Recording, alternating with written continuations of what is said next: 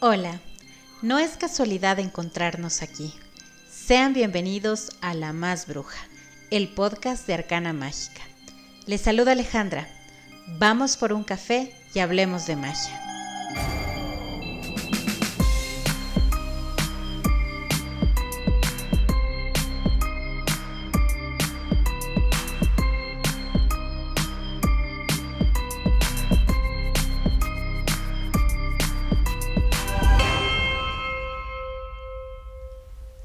Resulta que un día estaba preparando una boloñesa. La había hecho antes, pero quería mejorarla. Entonces comencé a buscar una receta. Durante meses experimenté con muchas recetas y ninguna me terminaba de convencer. En mi mente tenía el sabor que deseaba.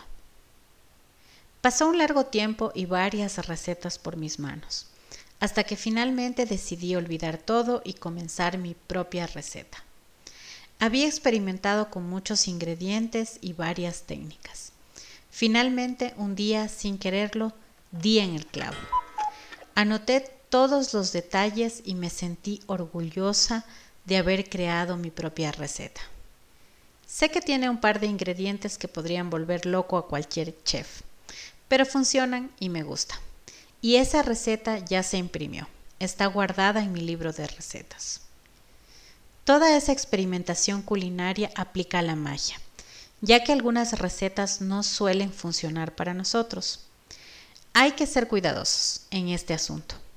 Claro que hay grimorios fantásticos que pueden considerarse obras de arte en la magia, fórmulas magistrales estupendas y precisas que difícilmente pueden ser superadas y las cuales adquirimos comercialmente como el agua florida. Puede que en los productos esotéricos sea más complejo experimentar, pero a nivel de rituales creo que es una muy buena idea, comenzando de menos a más en la zona segura de nuestros conocimientos o bajo la guía de un maestro. Porque experimentando se aprende, se crea, y la magia es creación por excelencia.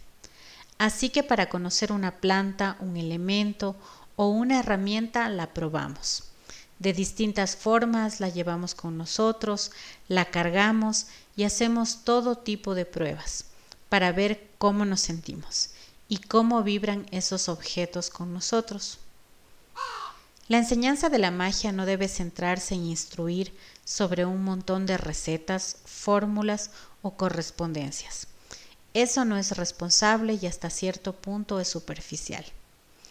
La información y el contenido de calidad se centra en aprender a cocinar, en ser capaces de crear nuestras propias recetas. Si necesitas preparar una buena boloñesa, una que funcione muy bien para ti, es necesario personalizar la receta. Pero no es una cuestión de tomar a la ligera. Requiere compromiso, estudio y práctica. Un trabajo integral que abarque el antes, durante y después de la preparación, que estudie las técnicas, métodos, estrategias o herramientas que nos puedan ayudar a encontrar los ingredientes o materiales, a trabajarlos y prepararlos y a utilizarlos en los momentos y en los tiempos correctos.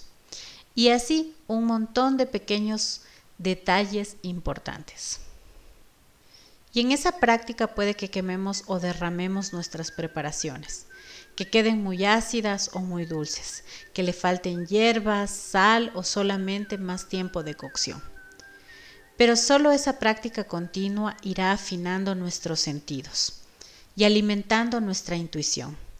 Así, cada vez será más fácil saber dónde está el error y corregirlo. Y al final todo va libro de recetas porque es indispensable guardar esta valiosa información tal como un experimento científico. Si alguien tiene la suerte de haber heredado un libro de recetas de su madre o abuela, seguramente lo considerará un tesoro.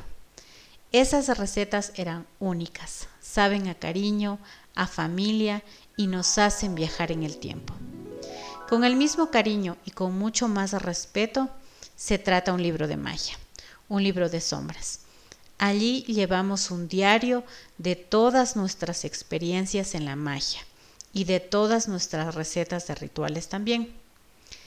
A veces un libro de las sombras se hereda y se queda durante generaciones en la familia.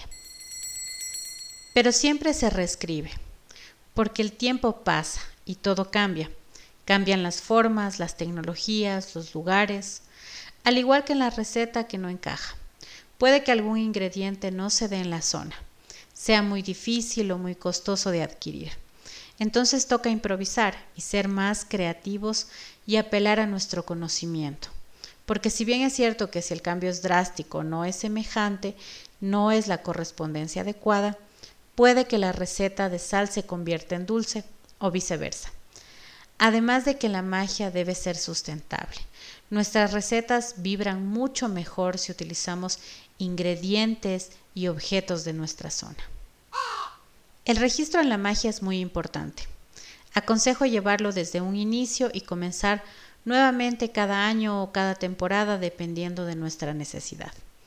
Estos diarios mágicos o libros de las sombras deben guardarse porque no es un registro cualquiera generalmente están asociados con nuestros sentimientos, con aquello que estamos viviendo en momentos específicos de nuestras vidas. De tal forma que pueden considerarse un bello mapa de nuestra vida y de nuestro camino en la magia. Y así la cocina se vincula fuertemente a la magia. Y es que seguramente allí fue el primer lugar de práctica, alrededor del calor del fuego, del caldero. Y hoy en este mundo automatizado la cocina, querramos o no, nos sigue acercando a la tradición y a la tierra. Preparar alimentos como hacer magia requiere de estudio, dedicación, práctica e intuición.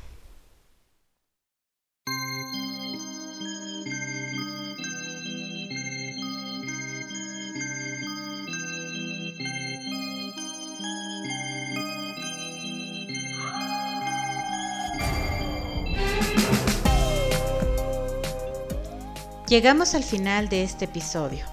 Si deseas conocer más de Arcana Mágica, puedes visitar nuestra web, tuarcanamágica.com o seguirnos en redes. Nos encuentras en Facebook e Instagram.